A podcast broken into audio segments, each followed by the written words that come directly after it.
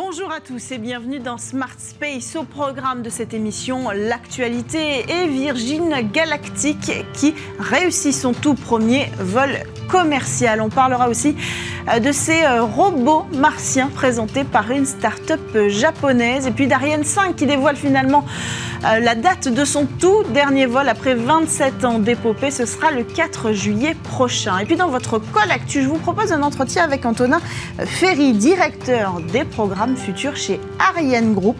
Alors qu'en début de semaine, l'entreprise testait avec succès et pour la première fois un étage complet de lanceurs réutilisables. Et puis, en deuxième partie d'émission, c'est votre Space Talk et on va parler de services en orbite ou la nouvelle économie prometteuse du secteur spatial. Nous recevrons le cofondateur de la start-up Space Locker qui propose un service de colocation sur satellite. Vous en saurez plus dans cette émission. Voilà pour le programme. On démarre tout de suite avec l'actualité sur Bismart.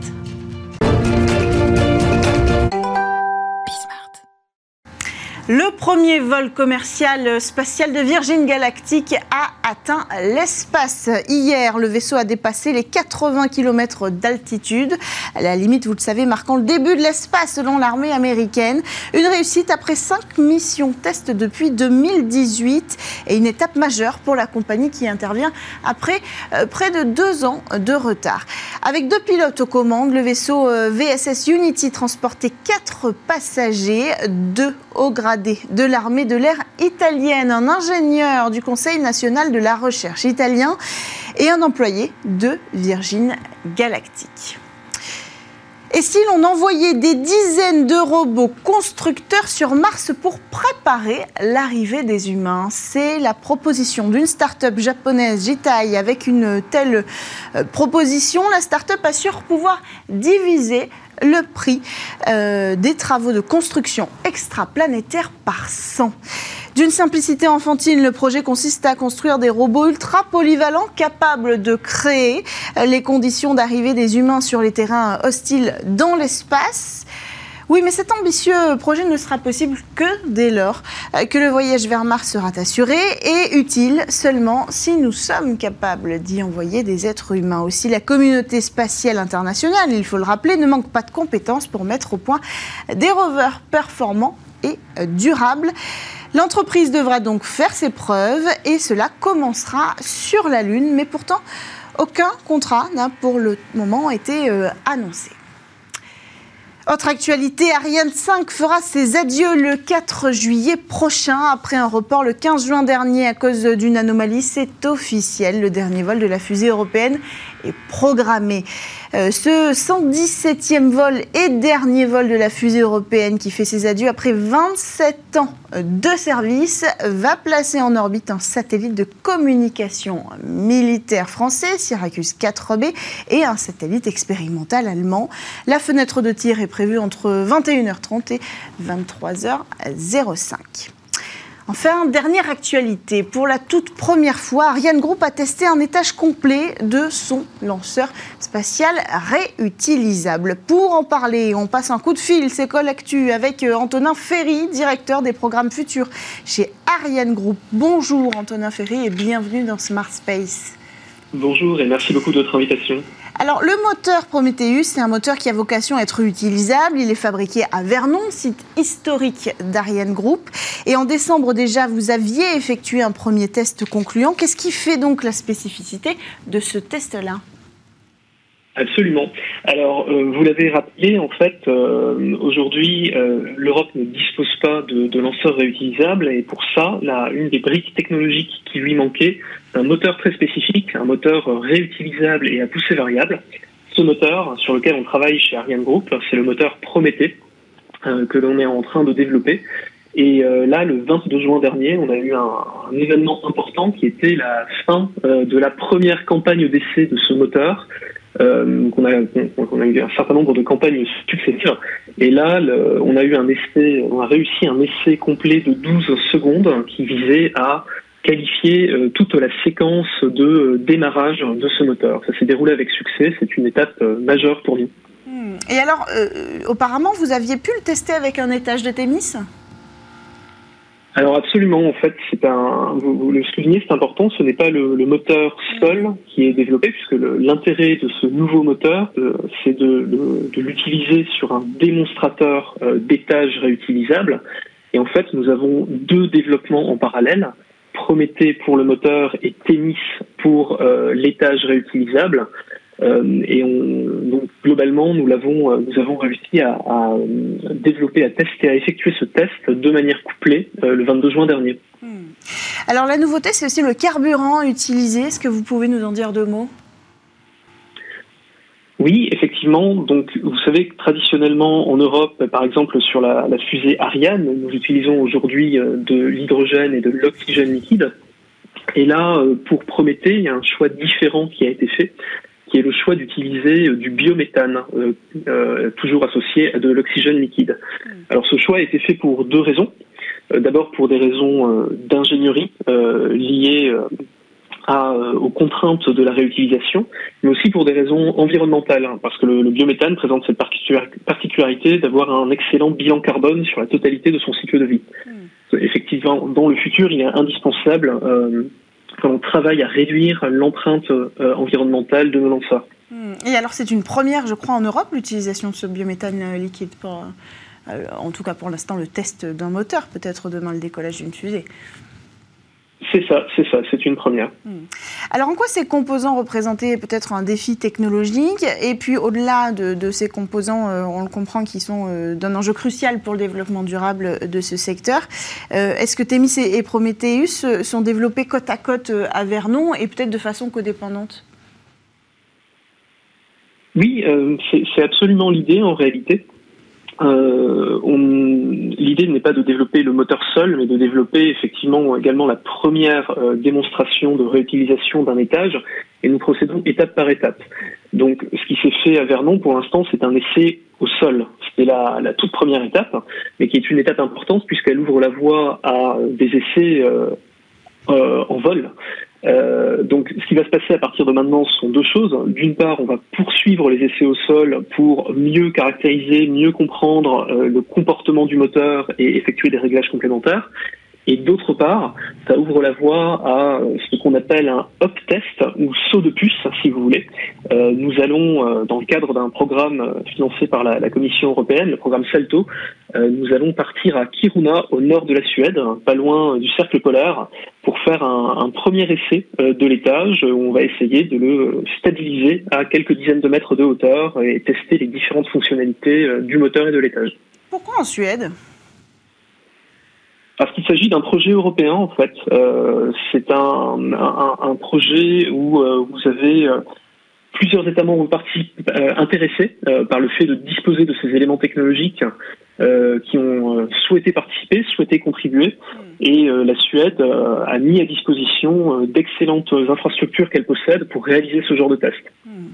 Est-ce qu'il nous manque aujourd'hui des briques technologiques pour aller au bout de ce démonstrateur euh, euh, de lanceurs réutilisables et, demain avoir effectivement euh, pour l'Europe un lanceur réutilisable opérationnel? Alors au-delà du moteur, effectivement, vous avez un certain nombre de composantes qu'il va falloir développer en Europe et maîtriser en Europe, ce qui n'est pas le cas à l'heure actuelle. si je cite quelques exemples, par exemple, ça peut être euh, un nouveau programme de vol, puisque gérer la redescente d'un étage, c'est quelque chose qu'on ne faisait pas euh, jusqu'à présent.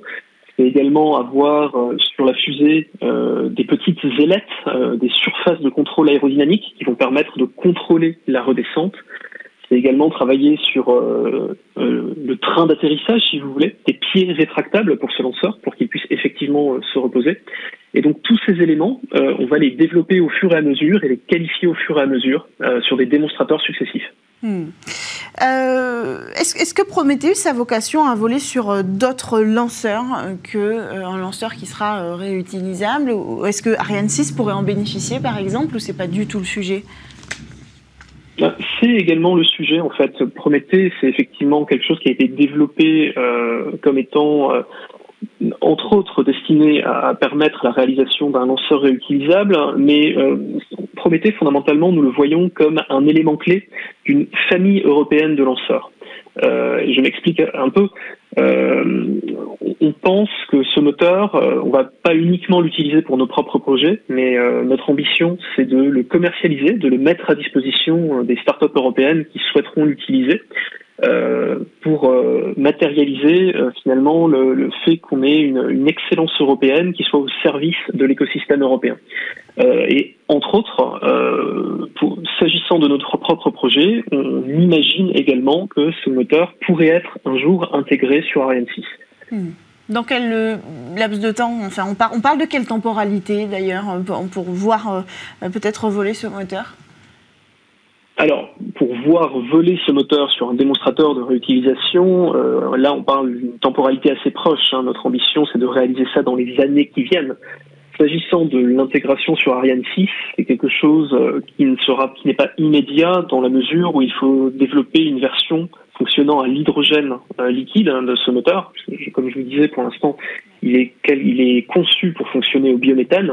Donc il y aurait quelques aménagements technologiques euh, avant une éventuelle intégration sur Ariane 6. La temporalité n'est pas la même. Alors dernière question, vous êtes directeur des programmes futurs. Quels sont euh, ces programmes que vous porterez peut-être dans les prochaines années? Est-ce qu'on peut en avoir euh, un exemple? Ou est-ce que tout est là dans cette clé de la réutilisation? Alors, nous sommes actifs chez Ariane Group sur un panel de, de euh, technologies expérimentales relativement large. Donc, euh, effectivement, la réutilisation est un des sujets majeurs. Et euh, Prométhée et Thémis sont deux sujets qui nous occupent énormément. mais on ne s'arrête pas à ça. Il y a, par exemple, un deuxième élément important que je peux citer, c'est la question du vol habité euh, et du, de, notamment de la question d'une éventuelle capacité européenne en matière de vol habité. Euh, vous savez que euh, en, fin d'année 2023, euh, il va se tenir un, conseil euh, des États européens pour évoquer la question, évoquer l'opportunité que l'Europe avance sur la question du vol habité.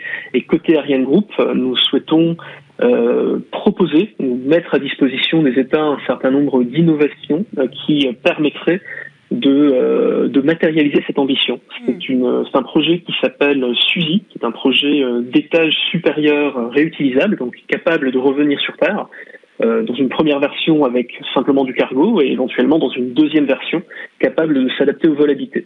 Donc c'est un, un deuxième axe de développement assez fort pour les programmes futurs chez Ariane Group.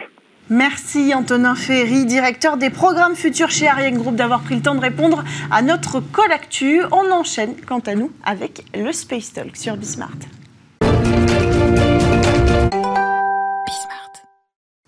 Le service en orbite, c'est ce nouveau marché porté aujourd'hui par la réduction des coûts, la digitalisation du secteur spatial, puis l'arrivée euh, globalement euh, du New Space.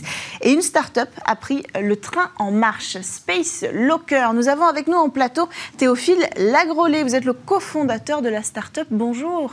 Bonjour Cécilia. Bienvenue euh, dans Smart Space. Alors, qu'est-ce que vous proposez concrètement? On va peut-être commencer par ça. Bien sûr.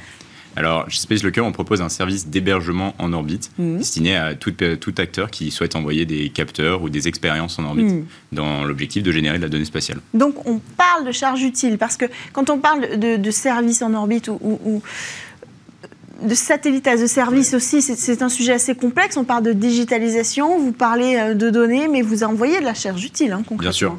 On a une approche un peu particulière des services mhm. en orbite. D'habitude, on voit les services en orbite comme de, la réparation, etc. On pourra venir sur les cas d'usage euh, futurs.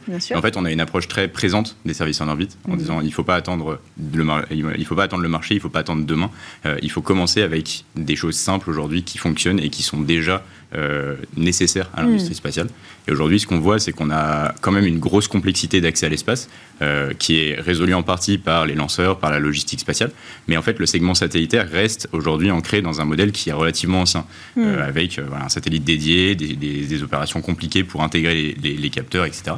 Nous, ce qu'on vient faire, c'est qu'on vient simplifier cette intégration et fournir à nos clients vraiment des missions spatiales clés en main. C'est-à-dire que euh, un client qui va avoir un capteur pour observer la Terre, pour observer par exemple des émissions de méthane ou euh, pour faire de la télécommunication, de l'IoT ou des choses comme ça. Mhm. Au lieu de construire son satellite euh, et d'aller s'adresser à quelqu'un qui va lui fournir un satellite avec des phases longues d'intégration et une technicité assez haute, qui n'est finalement pas son métier, il va venir nous voir, on va lui fournir une interface standard, il va pouvoir prendre son capteur, tel quel en laboratoire, l'intégrer à, notre interface et l'envoyer en orbite. Hmm.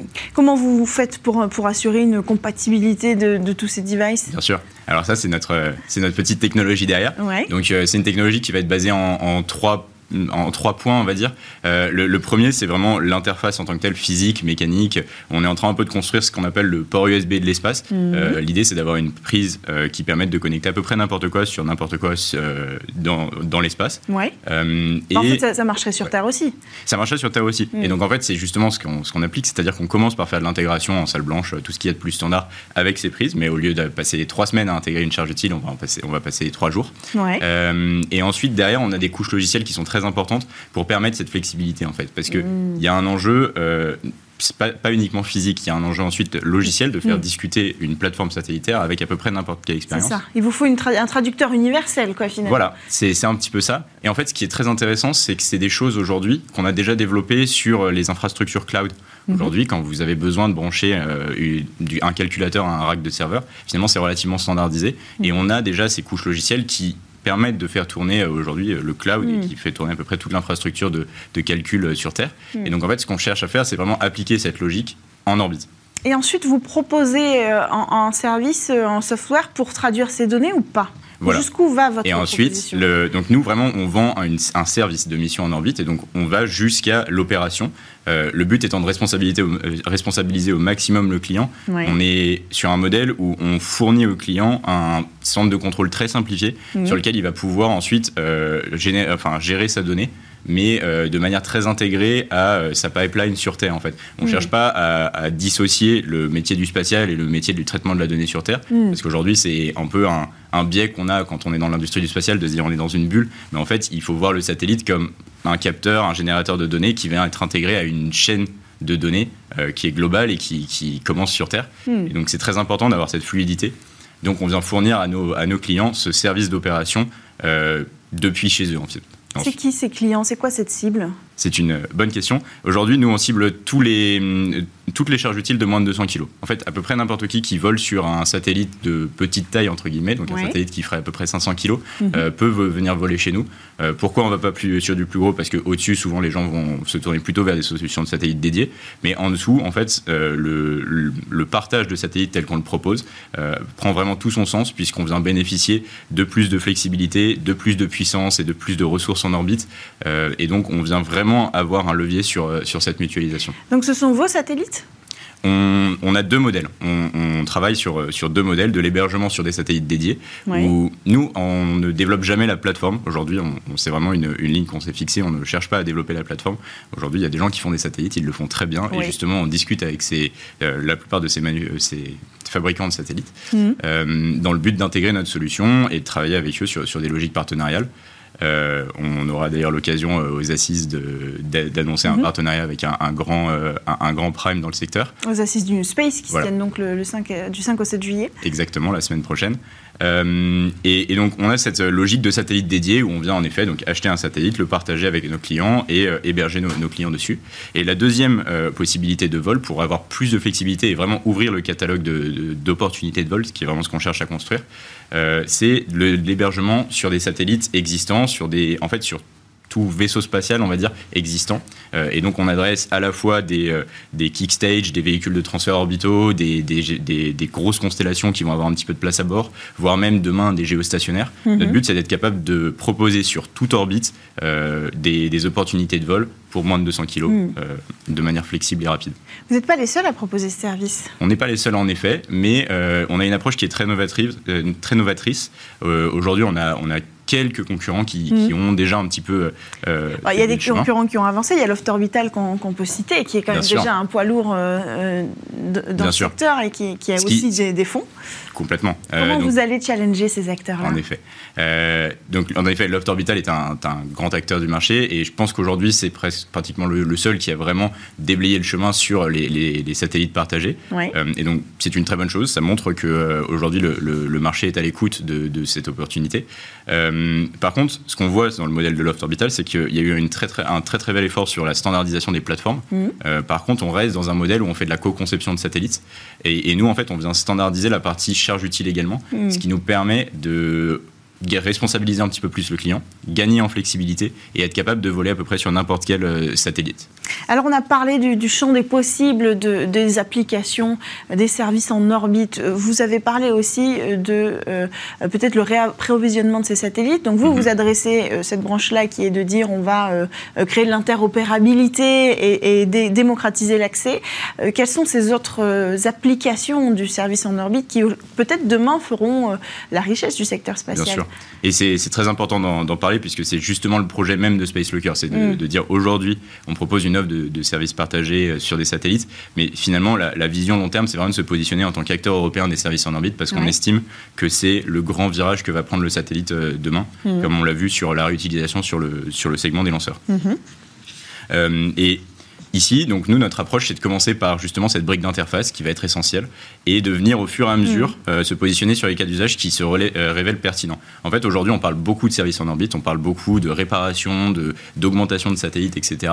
Il se trouve que le marché n'est pas encore tout à fait mature, mm. mais par contre que ces technologies vont avoir besoin euh, d'une longue période de temps pour, pour se développer. Alors les chiffres sont quand même assez impressionnants. Mm-hmm. Alors il y a une étude par exemple qui a été publiée en 2021, donc qui peut-être pourrait être mise à jour, mais qui était quand même assez parlante par le cabinet de conseil North Sky euh, Research. Et donc là, il parlait de toutes les possibilités euh, qu'offre le service en orbite. Et euh, il citait le domaine de l'extension de vie. Vous allez mhm. peut-être nous, traduire ça en, disant que ça représenterait 51% du marché à venir du service en orbite, donc c'est la mhm. moitié euh, du service. Euh, l'orbite géostationnaire concentrerait 17% de l'activité, avec un marché de 3,2 milliards de dollars d'ici 2030 ça paraît quand même euh, assez prometteur, cette branche-là. Oui, les, chiffres sont fous. Dès qu'on commence à regarder euh, sur du gros satellite, mm. en plus, on a vraiment des, marchés qui sont très très importants. Euh, il y, a un besoin technologique très fort pour aller chercher le, ravitaillement. C'est peut-être ça aussi qui explique que si le marché est prometteur, il ne laissera peut-être pas entrer n'importe quel acteur. C'est ça. Et le problème aussi avec cette barrière technologique, c'est qu'aujourd'hui, elle crée des coûts qui sont absolument prohibitifs pour les clients. Mm. Aujourd'hui, réparer un satellite, on, a quelques démonstrations sur l'extension de vie notamment mm. euh, qui, commencent à, pointer. Euh, mais ce qu'on voit, c'est que la, volonté à payer des, acteurs qui pourraient bénéficier de ces services est aujourd'hui pas encore tout à fait au rendez-vous. Mm. On, commence à avoir voilà, des marques d'intérêt, mais c'est, ça reste encore trop cher en fait. C'est, le problème. Et donc, le problème, c'est comment est-ce qu'aujourd'hui, en Europe, on se positionne sur ce marché euh, d'une autre manière que simplement par des programmes institutionnels, parce que on le voit avec euh, ce qui s'est passé euh, avec SpaceX notamment, l'émergence de, ces nouvelles technologies, de ces nouveaux cas d'usage, ne peut pas se faire uniquement sur les épaules de l'institutionnel, mhm. même si l'institutionnel reste très important. Alors, vous, vous, devancez ma prochaine question. Quel est le rôle techniquement de l'institutionnel, de l'ESA, du CNES par exemple, dans, dans l'émergence de ce service en orbite? Nous, ce qu'on voit, c'est que le rôle de ces agences euh, et le rôle aussi des grands acteurs, hein, puisque souvent ça passe à travers ces, grands acteurs, euh, euh, les, les, enfin, les fabricants de satellites hmm. principaux, ça va être de, de prévoir le futur et d'essayer d'anticiper sur des technologies, etc. Donc en, mettant des programmes en place qui vont être de longue haleine. Hmm. ce qui est très important, c'est que ces programmes existent, mais qu'il faut les, venir les compléter par de l'innovation beaucoup plus court terme et appuyer sur des, vrais, euh, des vraies données marché. Hmm. Et euh, voilà, c'est dans le spatial, on a toujours eu un petit peu ce côté euh, techno-push institutionnel. Et il est très important parce que c'est un marché qui a besoin de, forts investissements au départ pour lancer les choses. Mais il faut arriver à combiner les deux. Et aujourd'hui, ce qu'on voit, c'est que les innovations qui ont le mieux marché dans le, dans le spatial, c'est celles qui ont réussi à, combiner ce soutien institutionnel hmm. et un, fort attrait marché aussi avec une, une réponse. Donc ça, il va, il va vous falloir du financement pour ça Tout à fait. Comment vous vous en sortez de ce côté-là Bien sûr. Donc aujourd'hui, euh, on est soutenu par le CNES, donc par le service d'émergence du CNES, euh, Connect by CNES Next, mhm. euh, qui, nous a soutenu à travers un, premier contrat. et on, vient de lancer, là, il y a, quelques, quelques semaines, notre première levée de fonds, mhm. où on s'adresse principalement à des investisseurs privés qui, qui, mhm. qui, sont intéressés par le projet. Est-ce qu'il faut convaincre encore les investisseurs privés du potentiel du service en orbite? L'investissement dans le marché du spatial, c'est quand même encore très particulier. C'est un sujet qu'on aborde souvent hein, dans Smart Space mais, sur le service en orbite Sur le service en orbite, je, pense que c'est un, c'est un sujet qui est très technique souvent, qui est abordé sur un angle très technique. Hmm. Le, concept de base est assez acquis de dire bon, on peut plus se permettre d'envoyer des satellites jetables. Euh, mais ensuite, c'est trop cher. Voilà, et c'est trop cher. Hmm. Mais ensuite, quand on regarde les économies et les, chiffres derrière, euh, souvent ça, risque d'être un petit peu, enfin c'est souvent un petit peu compliqué d'aller convaincre un investisseur que euh, dans 15 ans on va mettre, enfin on gagnera des millions en réparant des satellites. Donc donc voilà, c'est vraiment aujourd'hui un investisseur euh, dans le, dans le spatial, il est intéressé par le, la le dynamisme du, marché, hmm. mais euh, c'est essentiel d'arriver à convaincre sur euh, du moyen terme, du, coup, du hmm. court terme. Qu'est-ce qu'on vous demande, par exemple? Euh, eh bien, les, les premiers clients, les premiers chiffres de, enfin les, premiers revenus, quand est-ce qu'ils hmm. arrivent? On le voit aujourd'hui, il y a eu un fort investissement sur les lanceurs. Le temps de développement d'un lanceur est quand même assez long, donc on a déjà des investisseurs qui ont pris ces risques de dire je, mise sur du long terme. Mais euh, avec la situation actuelle qui est un petit peu en train de, virer et euh, voilà, des, nouvelles euh, préoccupations d'investisseurs, on, sent quand même qu'il va y avoir un recentrage sur, sur même sur le spatial, sur OK, on ne peut pas se permettre d'attendre 10 ans pour que vous atteignez la rentabilité. Comment est-ce que vous nous assurez que vous allez avoir un service qui tourne entre-temps? Hmm. Quelles sont vos échéances à vous?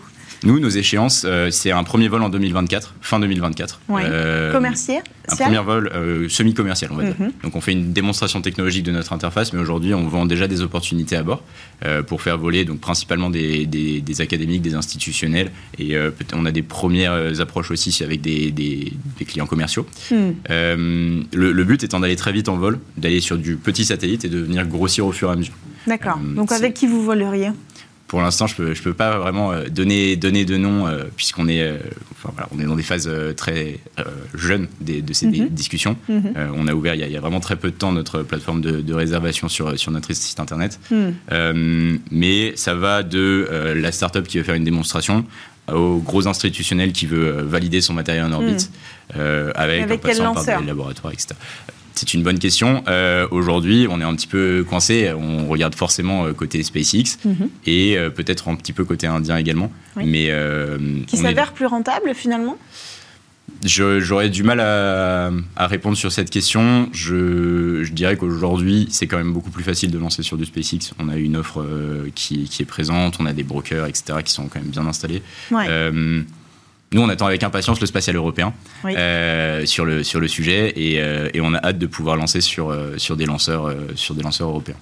Merci beaucoup Théophile Lagrolet d'être venu sur le plateau de Smart Space pour nous présenter cette activité Space Locker, mais aussi pour aborder avec nous le sujet du service en orbite. Secteur, pan du secteur spatial en tout cas, extrêmement prometteur d'un point de vue économique. Merci à tous de nous avoir suivis. On se retrouve dès la semaine prochaine sur Bismart.